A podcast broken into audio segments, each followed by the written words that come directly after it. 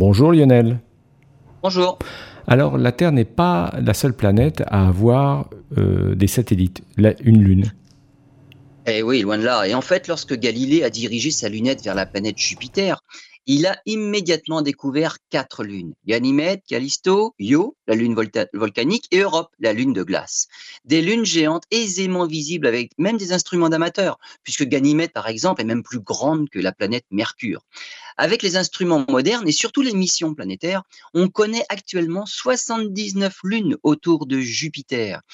Des astronomes de l'Université de Colombie, de Colombie-Britannique au Canada ont décidé d'aller fouiller dans les archives à la recherche de lunes qui seraient passées inaperçues. Sur seulement une toute petite portion de l'environnement jovien, c'est l'adjectif utilisé pour parler de Jupiter, donc dans l'environnement de Jupiter, ils ont découvert des objets sur des orbites larges et rétrogrades, c'est-à-dire qu'ils tournent en sens inverse de tous les autres.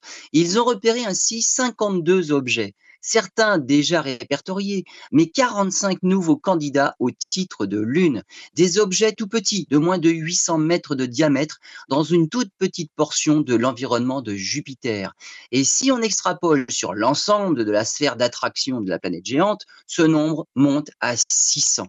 Ce serait donc l'ordre de grandeur, 600 lunes qui tourneraient autour de Jupiter, des lunes qui pourront aisément être reconfirmées par des télescopes toujours plus puissants mais des télescopes qui permettront d'en découvrir encore d'autres, encore plus petites. Et c'est là la question que se posent maintenant les astronomes. Jusqu'où faut-il aller pour qu'un objet puisse s'appeler une lune? Sinon, chaque particule d'un anneau sera aussi un satellite naturel.